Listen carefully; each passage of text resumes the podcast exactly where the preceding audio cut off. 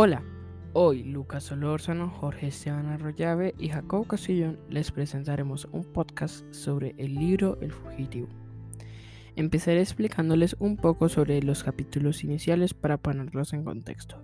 Luego me ocuparé de contarles con más a detalle el capítulo que nos tocó a nosotros.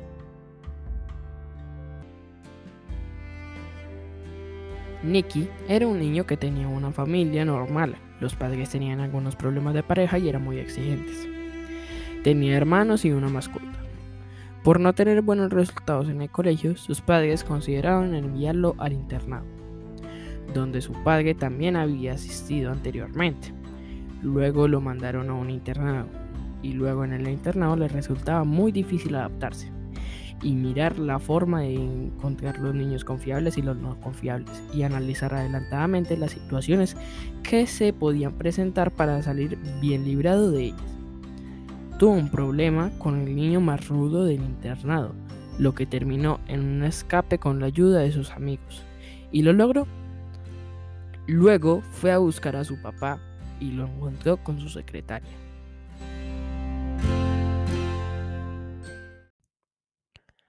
Ahora comenzaré con el capítulo 5. Decepcionado se fue a su casa y no quiso perturbar la paz. Y mejor fue y se durmió en un parque cercano. El niño Nicky se despierta, intenta pensar rápidamente en una solución y se acuerda de uno de sus amigos. Él cree que puede ayudarlo y momentos después va a buscarlo. Cuando encuentra a su amigo marrón, lo saluda, se sienta y Nicky empieza a hablar. Cuando él termina de contar su historia, Marlon eh, le da una carta y un mapa, un mapa a la casa de su hermano. Una casa no muy legal. Luego se dirige a esa dirección marcada en el mapa. La dirección de la casa de Carla, la hermana de Marlon. Cuando por fin llega, toca la puerta temerosamente. Alguien con una voz masculina le pregunta que quién es. Él no se deja vencer del miedo que le daba a aquel lugar y a aquel barrio, y responde, ¿está Carla? El hombre responde, espérame un segundo. Y luego llega Carla y pregunta, ¿quién es? El niño dice, hola, vengo de parte de Marlon, tu hermano. Y empieza a abrir un montón de selladuras y dice, pasa, pasa. Abre la puerta y Nicky entra. Carla le ofrece algo de comer. Él se sienta y come, mientras Carla le pregunta sobre qué le había pasado. El niño le entrega la carta de Marlon a Carla. Carla la lee mentalmente y luego le pregunta a Nicky sobre lo que le había pasado. El niño Nicky terminó contándole un poco más de lo que tenían pensado inicialmente. Y bueno, hasta acá voy yo. Este fue un resumen del capítulo 5. Ahora, Lucas, háblanos un poco del autor, qué hace y quién es.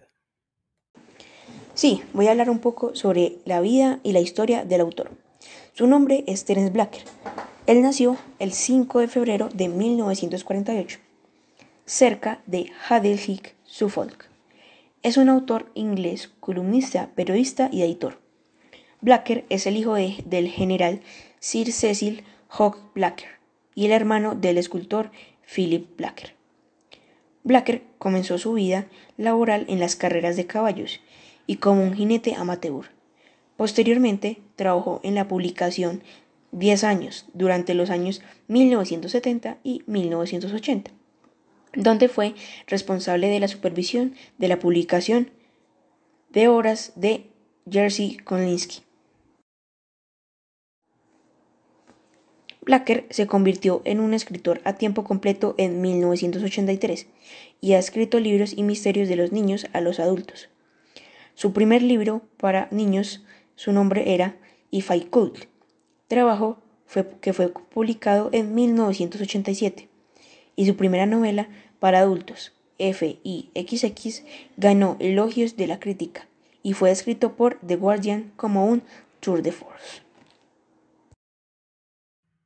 Excelente, Lucas.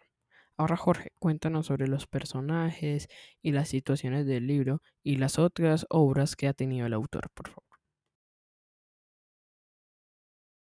Bueno, a continuación voy a mencionar los personajes tanto como principales y secundarios.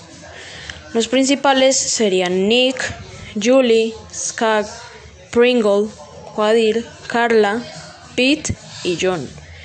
Y los secundarios serían Daniela, María Isabel, Mary, Gordon, Marlon, Paul, el señor Watts, Misol, Jesse, la señora Harrington, la señora Zimmerman, el señor Doberman, Josefina y el señor Smith. Los lugares donde ocurren los hechos serían la, la casa de Nick, Londres, Holton College, el parque, el inclinato, el puente, la licorería y la enfermería. Gracias, Jorge. Ahora vamos a dar unas opiniones sobre el libro. Primero Lucas y luego Jorge. Empieza, Lucas, cuéntanos tu opinión. Eh, sí, mi opinión en general de todo el libro es que pienso que lo que hizo Nick estuvo incorrecto por escaparse del internado, ya que pudo decirle a alguien que los problemas que tenía con Pringle, también por no ir a su casa apenas llegar a la ciudad, después de haber visto a su papá con su secretaria. En lugar de resentirse y dormir en la calle triste, hubiera ido a su casa a dormir. Además, lo que hizo estuvo mal por dejarse influenciar por los demás y cometer actos ilegales. Tuvo que trabajar en otra cosa humilde pero sana para evitar muchos problemas. Creo que lo que hizo el señor Gordon estuvo mal y fue una de las causas por las cuales Nick se convirtió en un ladrón, por encontrarlo con su secretaria, engañando a su madre. También en este caso los padres deben conversar con sus hijos para saber qué problemas tienen, pues escuchándolos y comprendiéndolos lo lograrán, de manera que no lleguen a ser personas sin valores y sean buscados por la justicia. Pero no solo los hijos, sino los padres, siempre decir la verdad y no dejar que la familia se desuna por errores de los mayores. Bueno, me parece que este libro es muy interesante que tiene una trama muy impactante. Eh, entonces me parece que por ese aspecto es un libro excelente porque uno lo empieza a leer y ya no puede parar. Ahora mi amigo Lucas va a decir las ventajas de leer este maravilloso libro.